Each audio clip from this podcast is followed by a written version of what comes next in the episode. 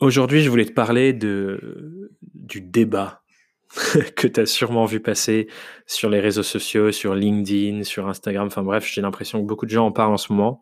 Un grand débat autour de l'utilisation de ce qu'on appelle des pods. C'est quoi un pod? Un pod, c'est une sorte d'outil ou une organisation entre plusieurs personnes. Il n'est pas obligé d'avoir un outil, mais en gros où on optimise les, les likes, parfois aussi les commentaires sur les réseaux sociaux pour donner plus de visibilité. Donc en gros, euh, l'utilisation concrète, c'est, euh, imaginons, tu vas faire un post LinkedIn, tu vas ensuite mettre ton post LinkedIn dans un pod où il y a euh, 30 personnes, et ces 30 personnes, ensuite l'outil va les faire automatiquement liker et parfois commenter ton post et ta publication pour qu'elle ait plus de visibilité euh, quand tu l'auras faite.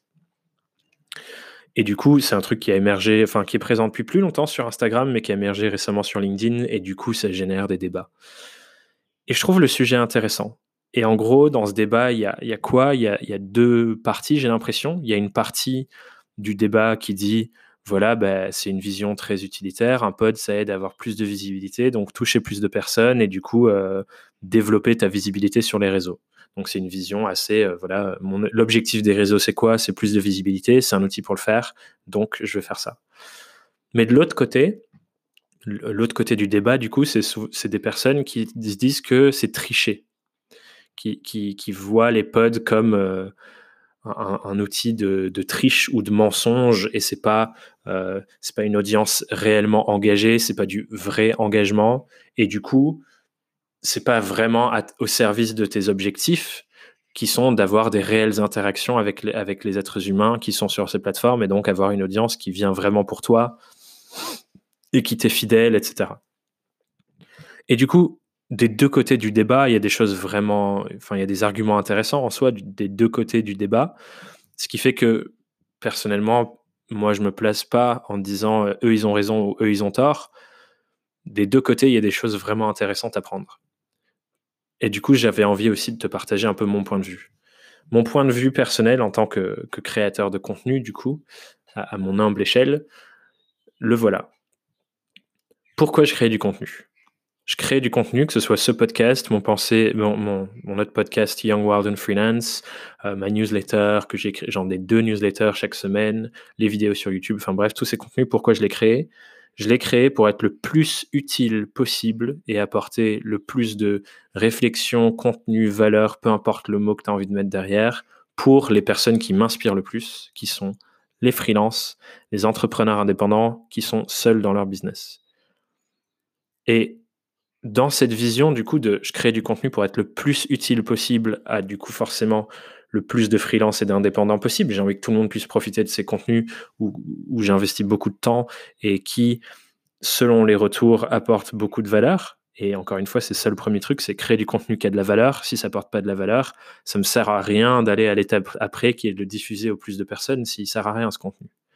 Mais du coup, j'ai l'impression qu'il apporte de la valeur. En tout cas, c'est les retours que j'ai.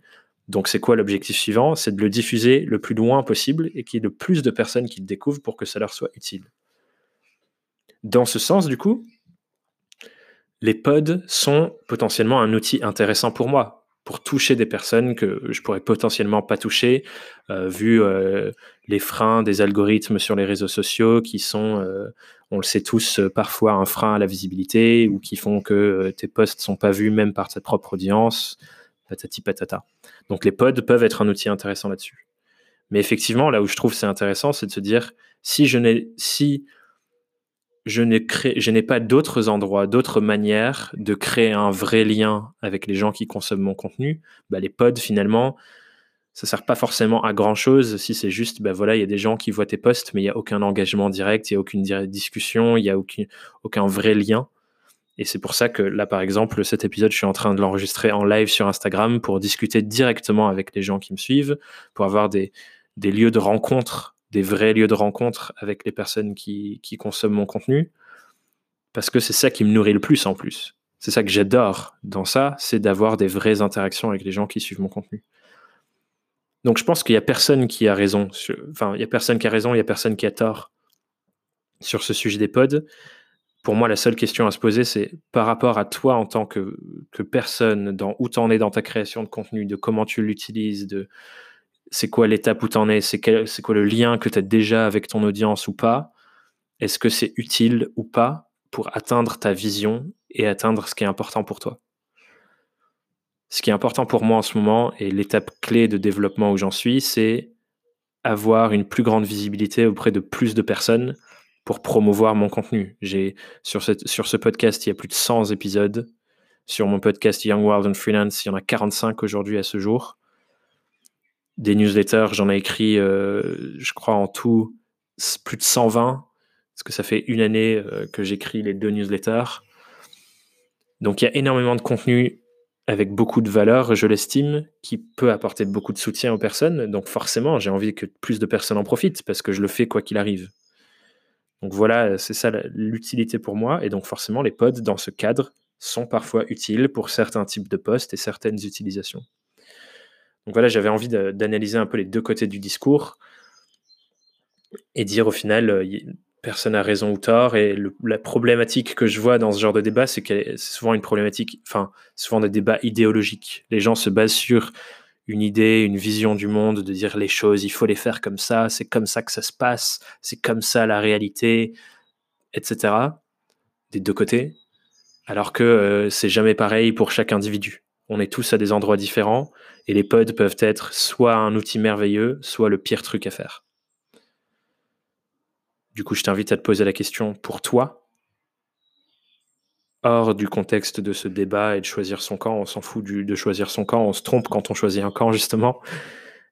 Est-ce que c'est utile ou pas? Est-ce que ça correspond à là où tu as envie d'aller et à ta vision du monde et ce qui est important pour toi en tant que personne?